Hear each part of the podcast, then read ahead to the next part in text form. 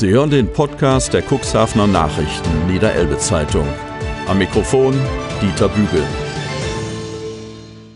Manche gehen nur noch nachts raus. Corona und die Folgen für chronisch Kranke und Menschen mit Behinderung.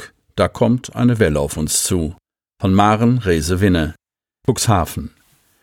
Wenn das Gestöhne losgeht über die Masken, lästig, nicht zu unserer Kultur passend, kann Christine Wagner nur den Kopf schütteln. Was ist das, verglichen mit den Sorgen, in die die Corona-Pandemie Menschen mit Behinderungen und chronischen Krankheiten gestürzt hat?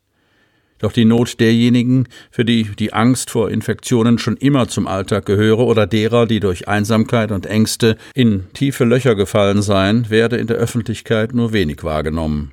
Ich kenne Menschen, die seit Monaten zu Hause sitzen und nur noch nachts rausgehen, um zu enge Begegnungen zu vermeiden. Sie trauen sich nicht in öffentliche Verkehrsmittel.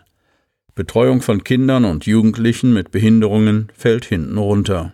Alten fehlt die Ansprache ebenso wie der körperliche Kontakt. Kindern geht es genauso. Wir dürfen diese Menschen nicht aus dem Fokus verlieren, sagt die Vorsitzende des Beirats für Menschen mit Behinderungen in der Stadt Cuxhaven. Sie und Christa Kanon aus der Abteilung Jugend und Soziales, die den Beirat von der Stadt aus begleitet, kennen jede Menge Beispiele, die deutlich machen, wie sehr die Pandemie den Alltag verändert hat und welche Folgen hierdurch zu befürchten sind. Die Gesellschaft hat dies noch gar nicht im Blick. Beispiel Senioren. Wie schrecklich es ist, über Monate nicht die Liebsten in den Altenheimen besuchen zu können, haben viele Familienangehörige am eigenen Leib erlebt. Den Demenzkranken kann man es überhaupt nicht erklären, so Christa Kanon. Der Prozess des Vergessens drohe durch Isolation und Kummer schneller voranzuschreiten. Auch fehle der fürsorgliche Blick der Angehörigen auf ihre Eltern oder anderen Verwandten, gibt Christine Wagner zu bedenken. Zweites Beispiel Sehbehinderung. Wer sich selbstständig bewegen will, ist auf seinen Tastsinn angewiesen. Schwierig, wenn nichts angefasst werden soll. Mit Handschuhen lassen sich die kleinen Erhebungen der Braille-Schrift, wenn es sie überhaupt gibt, schwer ertasten. Hinweisschilder zum Beispiel auf Maskenpflicht können nicht gelesen werden. Viele blinde Menschen können sich alleine versorgen, weil ihnen ein Mobilitätstrainer beigebracht hat, wie alles geht. In der Zeit der Hamsterkäufe standen sie plötzlich vor leeren Regalen und wurden auch noch umgeschubst, erzählt Christine Wagner. Dann sollen sie auch noch kontaktlos bezahlen. Wie denn? Auch Bestellungen und Informationen im Internet oder die Teilnahme an Online-Konferenzen, gelobte Fortschritte in Corona-Zeiten seien für Sehbeeinträchtigte nicht mal ebenso möglich. Und Hörbehinderten geht es nicht anders. Sie seien durch Corona im Alltag auch noch vor das Hindernis gestellt worden, dass sie durch die Masken nicht von den Lippen ihres Gegenübers ablesen könnten. Oder das Beispiel Depressionen. Bei psychischen Krankheiten, Angststörungen oder Zwangsstörungen müssen wir mit einem Ansturm auf die Behandlungsplätze rechnen, prophezeit Christine Wagner, die als ehrenamtliche Mitarbeiterin der EUTB ergänzende und unabhängige Teilhabeberatung regelrechte Abstürze miterlebt hat, weil den Menschen die wichtige Tagesstruktur fehlt und sie an der Einsamkeit kaputt gehen.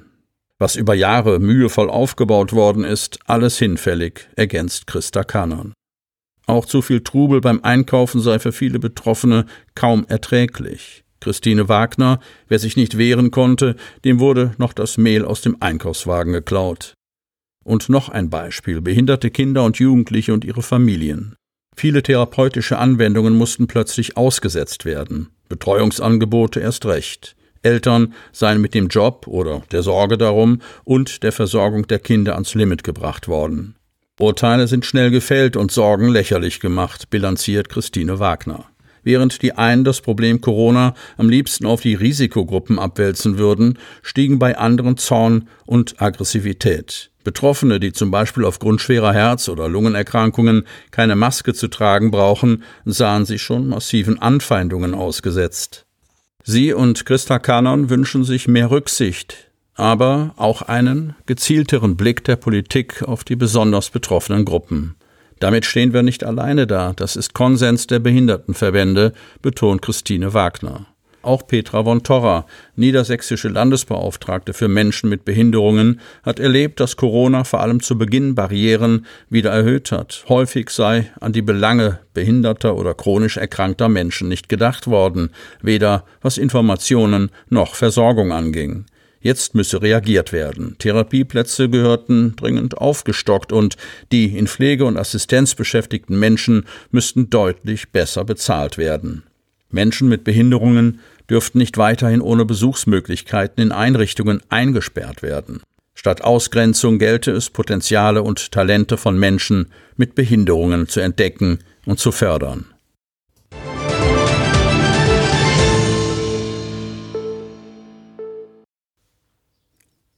Wie viel Einzelhandel braucht Otterndorf? Im Rat sind die Ansichten über den Entwurf eines Einzelhandelsgutachtens geteilt. Von Ulrich Rode, Otterndorf. Ein gültiges Einzelhandelskonzept für Otterndorf gibt es nicht. Das letzte Konzept stammt von 2009 und heute offenbar von der Zeit überholt. Ein Konzeptentwurf der CIMA Beratung und Management GmbH ist vom Stadtrat bislang nicht verabschiedet worden. Die CDU-FDP-Gruppe im Stadtrat drängt nun auf eine Neufassung des Einzelhandelskonzeptes und eine Neuvergabe des Auftrags. Das ruft wiederum Kopfschütteln bei der SPD-Fraktion hervor, denn auf der Tagesordnung wurde mit der GMA Gesellschaft für Markt- und Absatzforschung schon ein möglicher Auftragnehmer für das neue Gutachten genannt. Das monierte Klaus Johansen, SPD. Das ist ungewöhnlich. Vor einem Beschluss über eine Vergabe im Rat müsse der Leistungsumfang im Fachausschuss beraten werden. Eine Vorfestlegung sei nicht statthaft. Ursula Holthausen, SPD, hält die Formulierung im Antrag der CDU-FDP-Gruppe für bevormundend. Eine Vorfestlegung sei mit dem Antrag nicht beabsichtigt gewesen, so Norman Herting, CDU. Allerdings habe die CIMA damals lediglich 171 Personen befragt, das Bevölkerungswachstum nicht berücksichtigt und Tourismus in Otterndorf im Gutachten völlig außer Acht gelassen. Das Gesamtbild des Gutachtens sei eher schwach gewesen. Die Zahlen waren für uns nicht nützlich. Die IHK Stade und die GMA hatten das Gutachten analysiert und bewertet und hatten in Teilen Kritik daran geäußert. Die GMA hatte ihre Überprüfung des Entwurfs im Februar im Wirtschaftsausschuss vorgetragen. Deshalb sei es an der Zeit, die vorliegenden Erhebungen der CIMA sowie weitere vorhandene Erhebungen und Analysen weiterzuentwickeln und zu einem vollständigen Einzelhandelsgutachten und Konzept auszuarbeiten, heißt es im Gruppenantrag. Dafür sei eine geeignete Gesellschaft auszuwählen. Die Arbeit der Beratungsagentur CIMA habe im Wesentlichen aus einer Darstellung der örtlichen Gegebenheiten und nicht aussagekräftigen Umfragen bestanden. Für ein Einzelhandelskonzept fehlten wichtige Aspekte, die es nun dringend nachzuholen gelte. Klaus Johansen indes argwöhnt, dass die Mehrheitsgruppe nur deshalb das CIMA-Gutachten ablehnt, weil es die Ansiedlung eines weiteren Verbrauchermarkt in der Stadt nicht hergebe. Also wolle man ein Gutachten herbeizaubern, das den Bedarf bestätige. Kombi hat bereits Interesse angemeldet, in Otterndorf einen weiteren Markt zu errichten. Johansen, das ist doch Kommunalpolitik nach Kleinfritzchenart. Die IHK beispielsweise hatte in ihrer Bewertung des CIMA-Gutachtens erkennen lassen, dass auch sie den Bedarf für einen weiteren Vollsortimenter in der Stadt nicht sehe und der Markt für Lebensmittelgeschäfte in Otterndorf gesättigt sei. CDU und FDP wünschen sich hingegen einen weiteren Markt, um auf den Bevölkerungszuwachs und hohe Urlaubszahlen im Sommer reagieren zu können. Die SPD hält einen weiteren Supermarkt in der Stadt dagegen für völlig überzogen. Seit 2009 habe sich im Otterndorfer Einzelhandel einiges getan. Vorhandene Märkte wie das E-Center wurden umgestaltet, mehrere Discounter haben sich verändert und räumlich ausgedehnt. Dem halten CDU und FDP entgegen, dass die CIMA ausschließlich den Innenstadtbereich betrachtet habe, während der Versorgungsbereich deutlich größer gefasst werden müsse. Dann lassen sich auch ohne weiteres Potenziale etwa für Bekleidung und anderem Bedarf ausmachen. Der Wirtschaftsausschuss soll nun weiter über die Beauftragung und Erstellung des Einzelhandelsgutachtens beraten.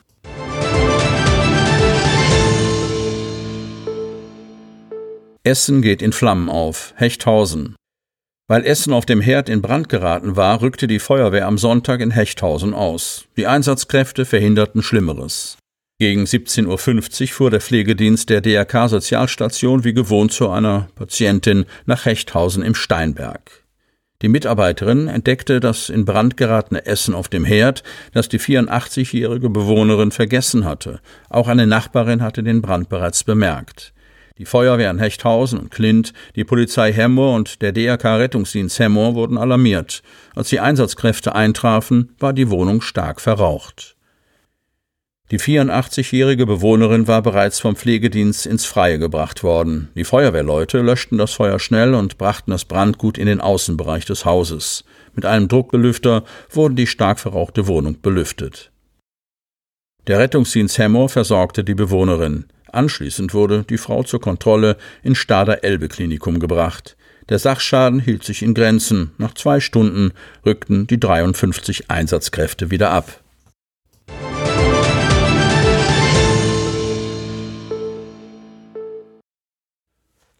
Von Wildwest zum Krimi. Mord mit Absicht. Neues Buch von Peter Eckmann aus Hechthausen mit regionalem Bezug.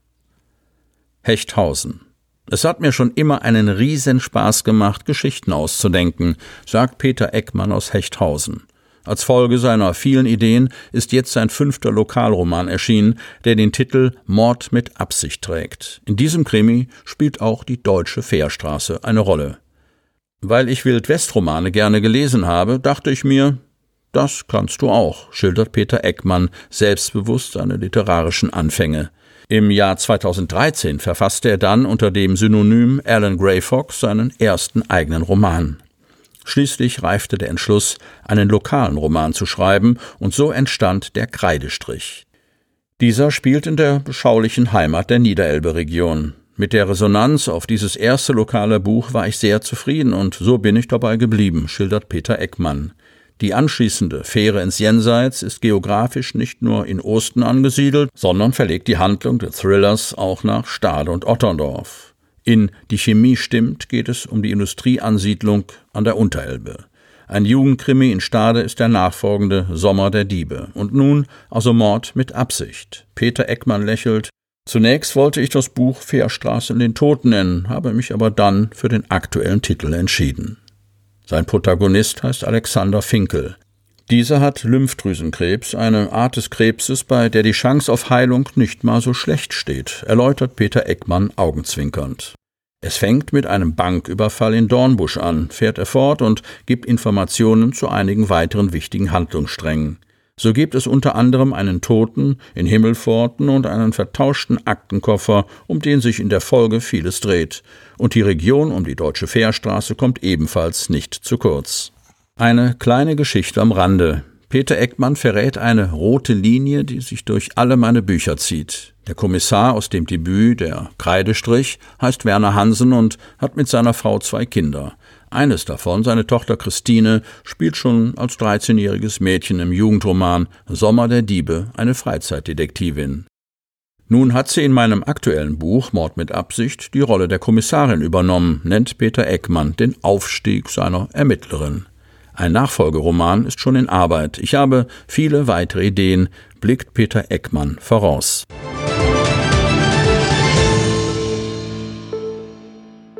Suche nach dem Fischsterben. Behörden und Zeitungen erreichten Hinweise auf ein massenhaftes Auftreten der toten Fischlein. Recherche von Thomas Sassen. Cuxhaven. Es ist wie verhext. Mit dem Hochsommer kommen garantiert Schreckensmeldungen über den Zustand von Watt und Wasserkante. Da macht 2020 keine Ausnahme. Diesmal erreichte die Redaktion der Hinweis, dass vor allem im Watt vor Otterndorf, aber auch im Seglerhafen und am Strand von Döse und Dunen tote Fischlein in der Größe von kleinen Sprotten gefunden worden seien.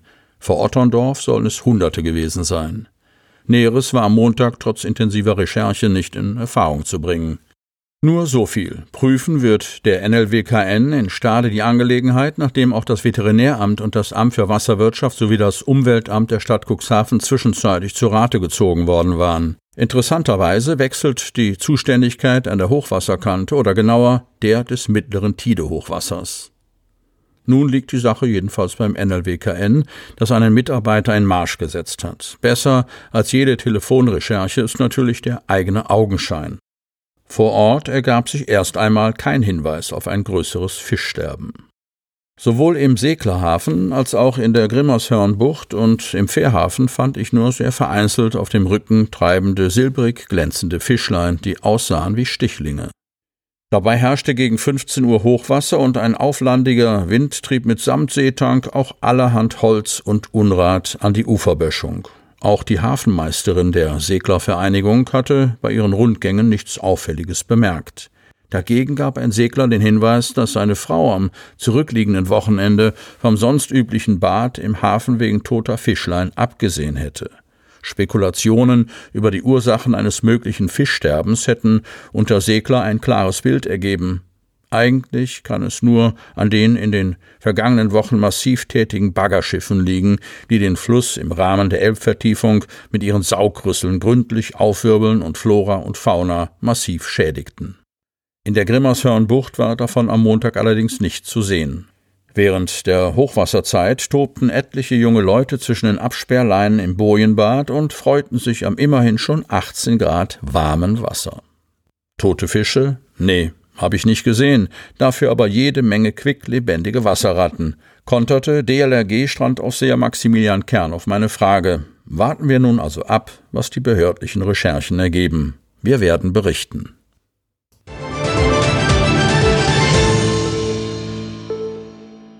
Begegnung im Bürgerhaus.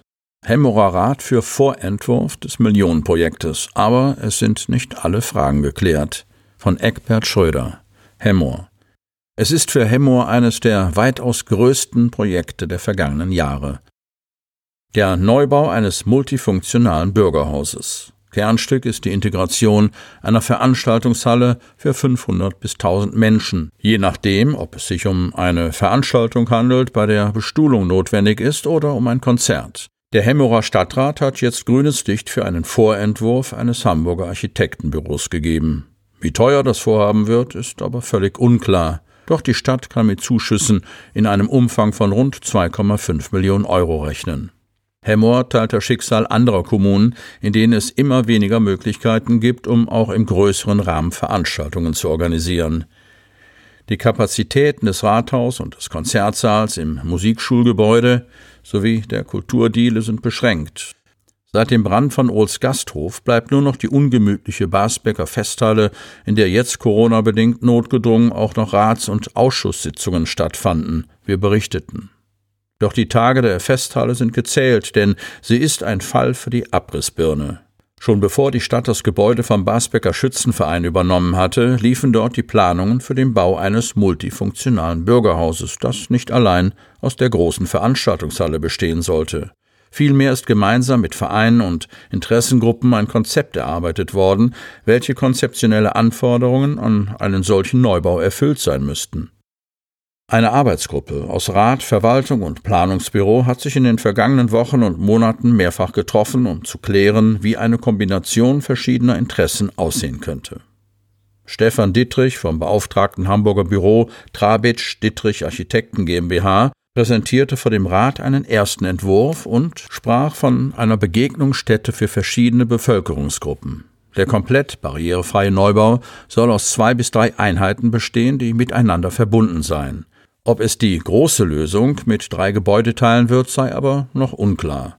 So hätten die Kirche und die Lebenshilfe zwar grundsätzliches Interesse signalisiert, dort ebenfalls Räumlichkeiten auf eigene Kosten zu errichten. Doch ob es tatsächlich dazu kommt, sei ungewiss und beeinträchtige auch nur indirekt die Planungen der Stadt.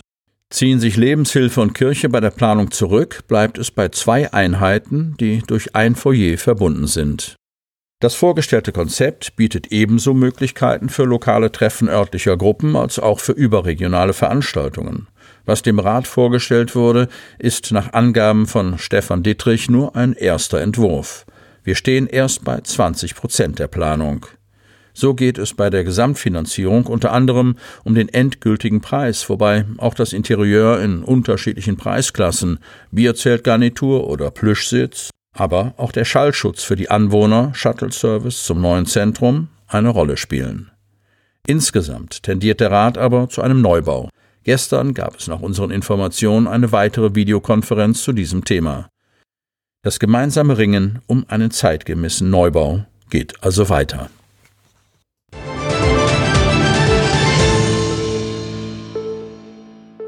Sie hörten den Podcast der CNV Medien, Redaktionsleitung Ulrich Rode und Christoph Käfer. Produktion Rocket Audio Production.